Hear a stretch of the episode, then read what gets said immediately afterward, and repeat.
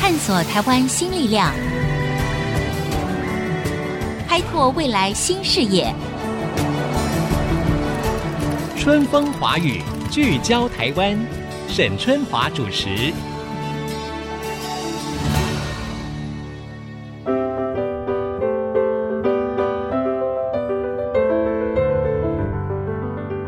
大家好，欢迎收听《春风华语》，聚焦台湾，我是节目主持人沈春华，很高兴呢又在空中跟大家见面了。今年很热啊，那今年暑假其实也有很多热门的议题，比如其中之一啊，就是台湾的青年学子呢选择到海外求学深造的人数，尤其呢是到中国大陆申请大学的学生啊，哎，创下新高了。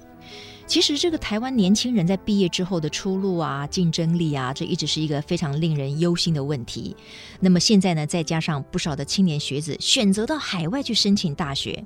那这是不是更凸显了台湾高教已经留不住人才呢？或者我们换一个角度说，是不是台湾的学用落差很大，所以让台湾的年轻人呐、啊，不得不提前去思考，究竟如何去提升自我的竞争力呢？我想，这不只是年轻人自己，也是很多的父母亲、爸爸妈妈们非常忧心的。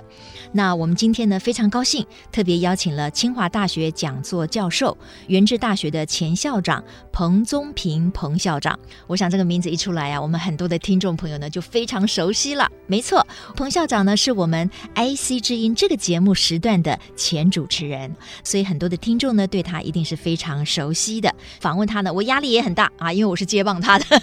校长你好，春华好，各位听众朋友大家好。很高兴哦，你又回到我们这个节目当中了哈。不过你以前都是主持人啊，今天要被我访问，心情如何？非常忐忑不安，忐忑的是我啊，所以你可以放轻嗯松。我知道我们校长啊，这么多年来他一直是在教育界，那他也担任过教育部人才培育白皮书指导委员会的执行长。那刚才呢，在节目之前呢，我跟校长稍微聊了一下，我觉得各位听众，不管你今天是父母亲，还是说你刚刚有了小 baby 的朋友，还是说呢，你根本就是。是你的小孩已经要投入社会了，今天的节目内容你都会很有收获，因为你怎么样去选择你的科系，你怎么样去看待大学四年或者是高中高职的教育，你要更早有一个与时俱进的态度，我想对年轻一辈呢都是非常重要的。那校长，现在台湾有一些年轻人。也有一些人他选择到海外去留学哈，但是呢，有更多的人当然是留在我们岛内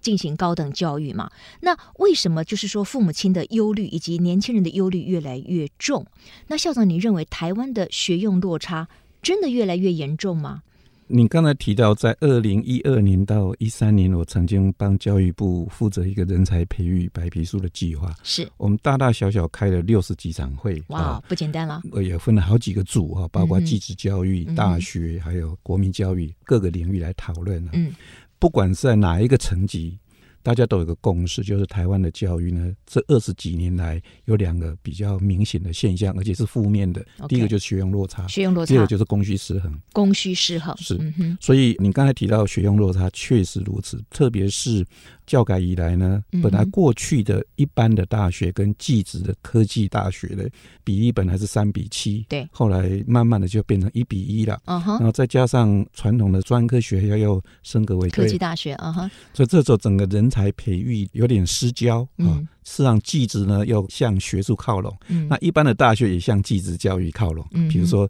一般的大学设了很多的观光系啦、参与系啊啦，对，对对所以这时候变成我们的定位就比较不清楚，所培育出来的学生，当然在学用落差上面就会出现的问题。另外一个就是所谓的供需失衡。嗯，因为如果把科技大学跟一般大学加起来一百五六十所，创造出这么多的学生出来的话呢，他们的就业的光谱呢对就出现了落差了。嗯哼很可能在某些领域呢不需要那么多的，但是因为过度的供给，所以在这情况下，很多同学可能就找不到工作。有些需要的恐怕呢又没有足够的人才，对所以这供需失衡跟使用落差确实是我们非常严重的现象。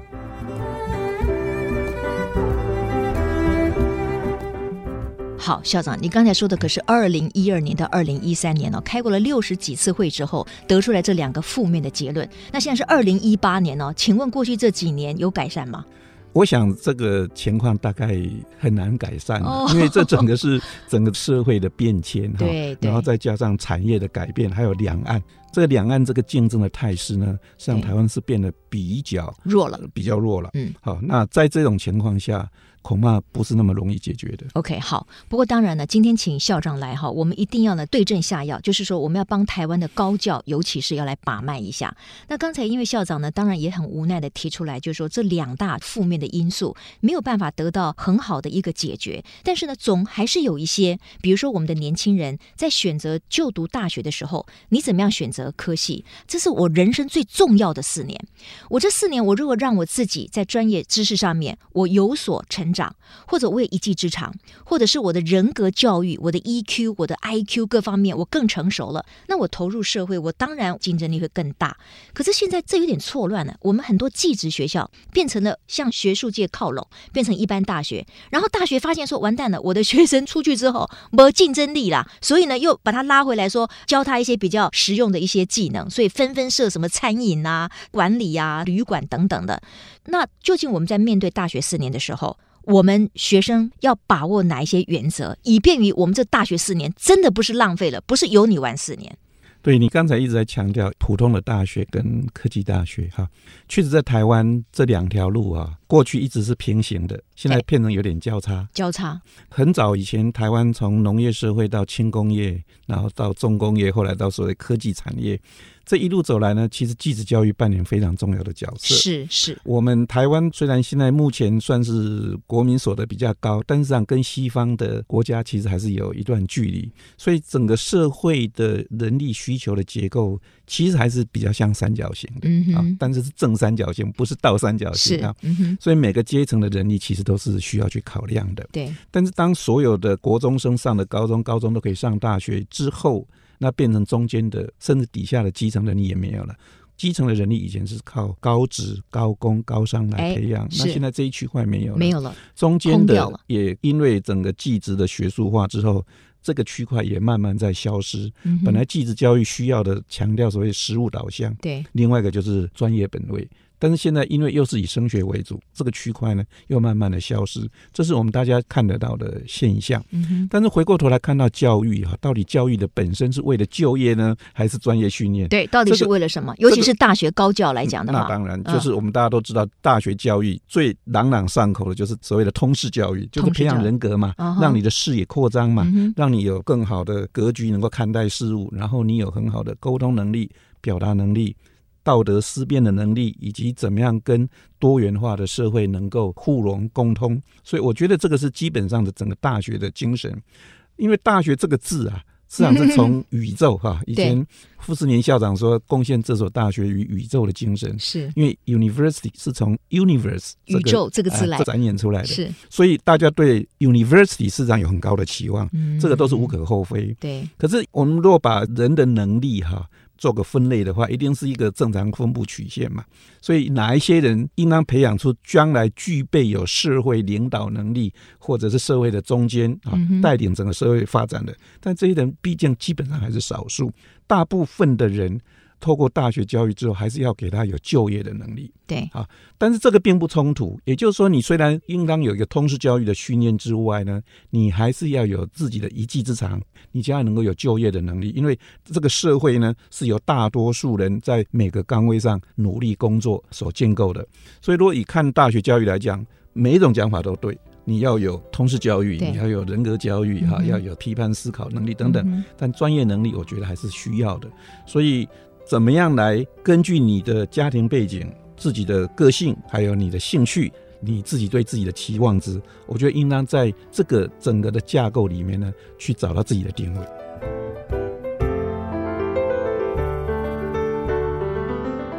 好，校长，我听到了一个非常基本的问题。刚才您提到，就是说大学教育理想上来说，我们希望它不只是人格的养成、通识教育，同时它也要给这个年轻人未来进入社会的一个专业的能力，对不对？但请问我们现在大部分的大学有办法满足这两个需求吗？恐怕还有段距离哈。最主要是因为我们现在大学供过于求之后啊，嗯还有另外一个是台湾在每个层面呢都有所谓的一窝蜂的现象，对，所以在大学的科系里面的设立呢，就很明显的有这个也在问题一窝蜂吗？呀啊我可以跟你提供几个数字哈，好像比如说台湾设有观光系的大学哈。哦哦，过去这几年很热门呐、是啊哈，普通的大学有十九个学校啊，嗯技职的院校有四十二所，所以总共有六十二个观光系。啊、嗯那一般又你刚才提到的餐饮啊呢，或者对餐旅呢，嗯一般的大学各有三所，而技职院校呢，餐饮系有二十四，餐旅呢有二十，这样加起来就是五十几所了。嗯，所以你就可以看到说，这个一窝蜂的培养了那么多人呢，是不是有这么多的就业的机会，是以及他有没有发展的潜力嗯啊嗯？我想嗯这是可以参考的。 OK，好，那我们现在越来越进入核心了哦。现在提出来的一个问题就是说，台湾的科系呢，诶，也有一窝蜂的现象。刚才校长就提到说，你看观光系所啦，什么餐旅学校这么多啦。那我想到，因为我自己是大众传播科系，对不对？那么事实上，我当年在念辅大大众传播科系的时候，只有辅大有这么一个新兴的科系。那我们可以看过去这几十年来，几乎每一个学校都广设新闻跟传播的相关科系。而现在的传播整个生态已经面临了一个非常重大的改变。那这么多的传播新闻相关科系培养出来的人才，他是不是也一样有足够的舞台可以让他发挥呢？好，广告回来之后，我们要请彭宗平校长继续告诉我们，如果我们不要去读一窝蜂的这种科系。如果我们希望除了通识教育之外，我们大学四年的养成之后，我们进入社会也是有竞争力的。那么我们在选择大学以及科系的时候，我们到底该如何的选择？马上再回到春风华语聚焦台湾。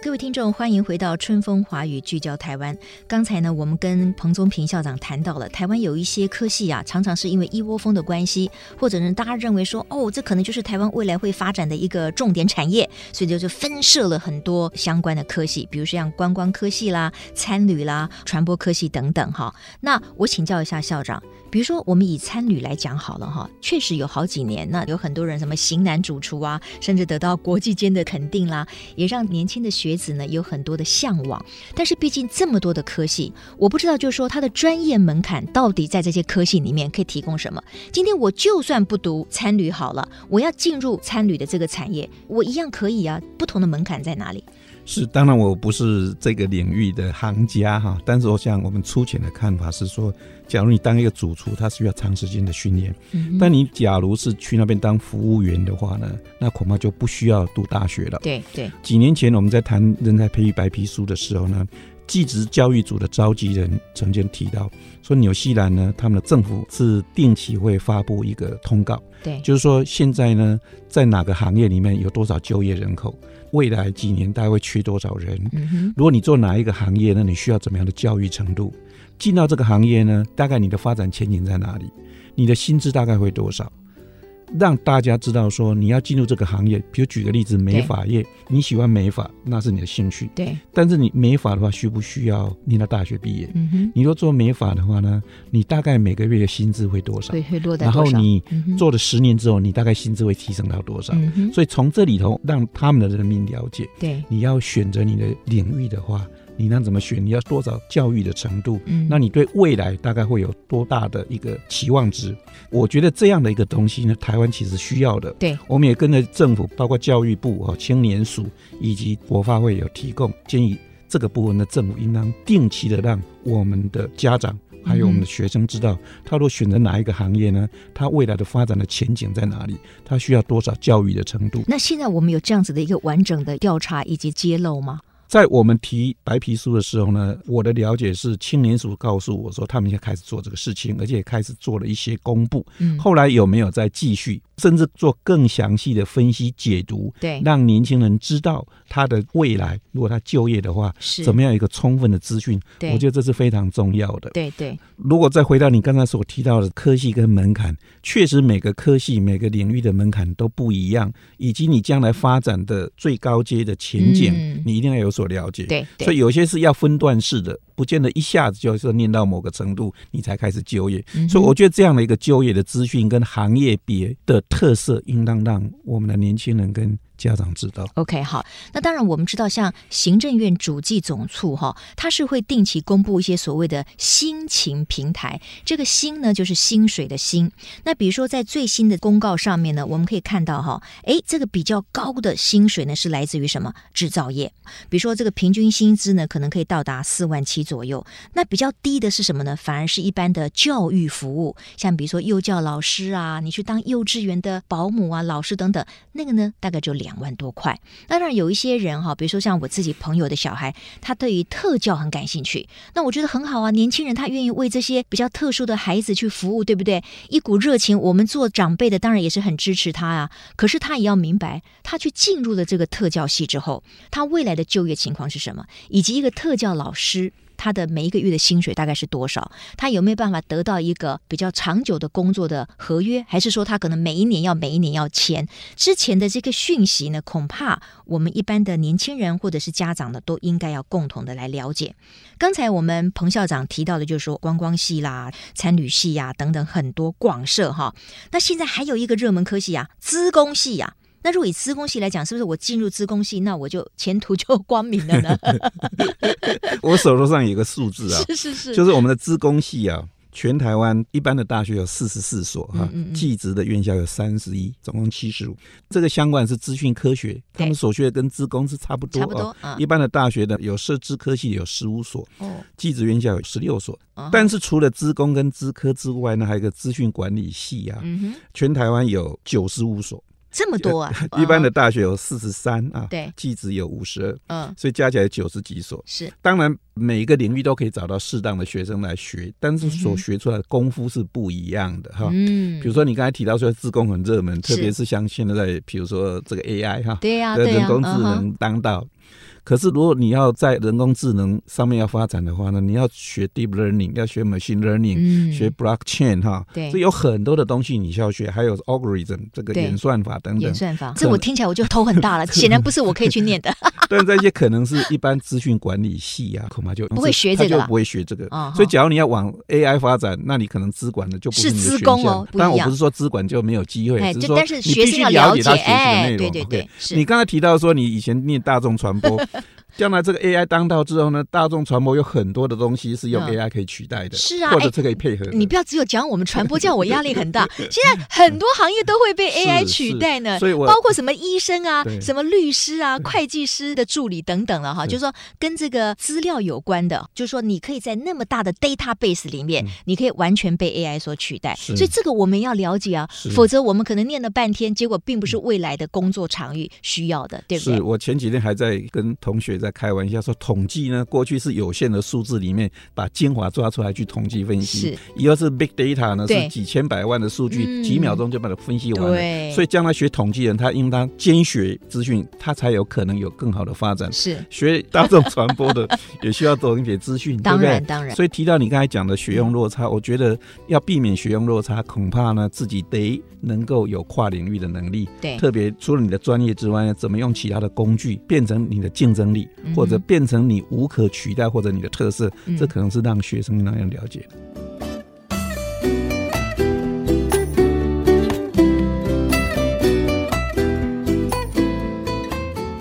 那当然呢，我觉得今天还有一个非常实用的哈，我们可以请校长呢跟所有的新兴学子还有家长们来分享，就是说，既然我们知道了在台湾目前的高教里面，还有我们的就业市场，事实上是有它一定的缺陷也好，或者是限制也好，那我们在做选择的时候呢，我们就要更聪明，我们要看到未来的趋势，我们要知道自己的才气或者志向在哪里。我简单的分享一下我个人的故事哈，这当然是很多年前了哈，我们姑且算三十年前好了哈。三十年前呢，我在选填志愿的时候呢，我们大部分的学生都是根据分数排行榜。但是呢，我在送交志愿卡的前夕，我心里想，这里面有很多根本是我不爱的。万一我降落到那个科系了，那我大学四年不是完蛋了吗？而且这跟我未来的出路，既然是我不喜欢的，我也不会去做嘛，对不对？所以呢，我就在那个时候再花了一点时间去了解到底有哪一些科系，那些科系的 curriculum 就是它的课程内容是什么，是不是我喜欢的，以及跟我未来我的出路有没有相关，所以我才发现了福大的大众传播科系，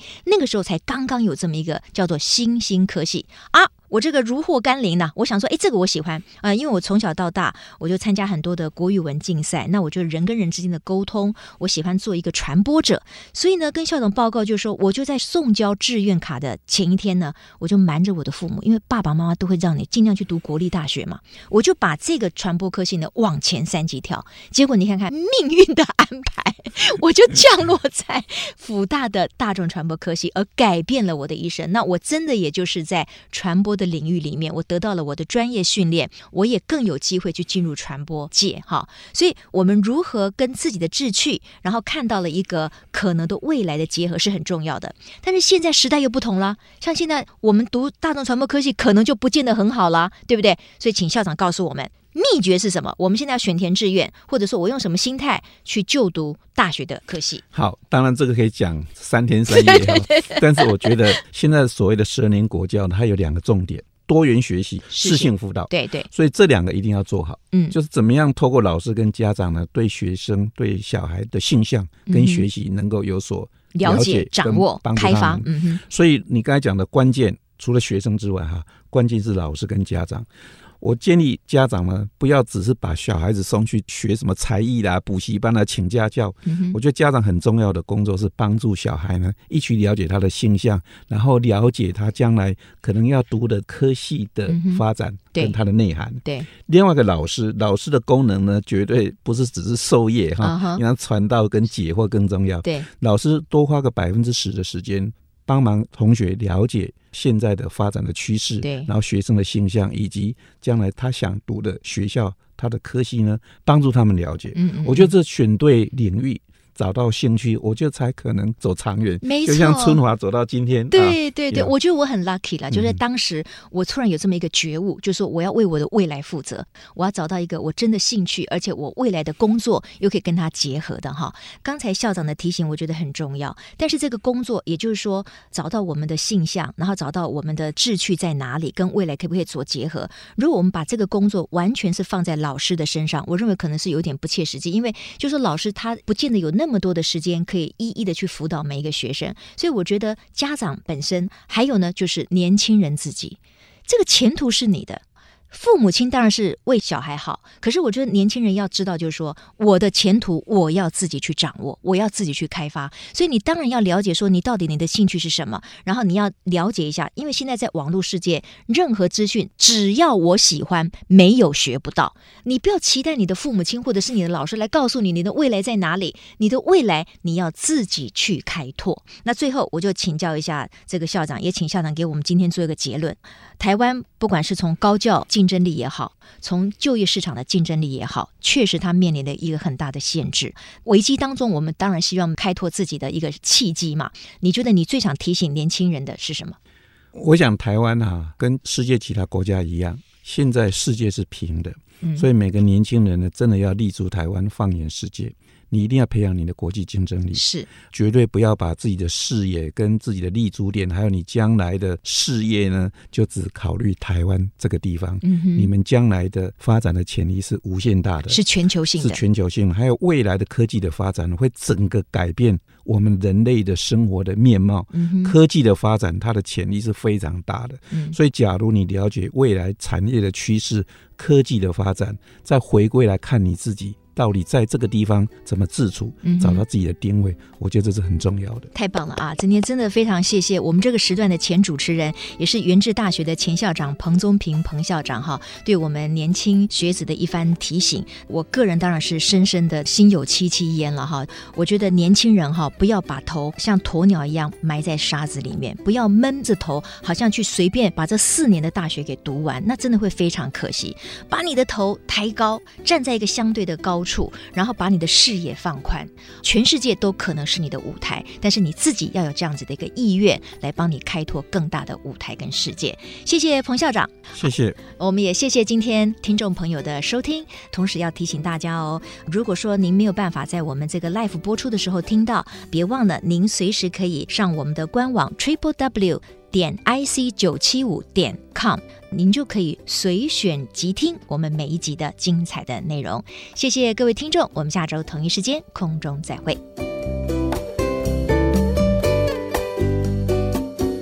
本节目由世界先进机体电路赞助播出，探索真相，开拓未来。世界先进机体电路与您一起聚焦台湾。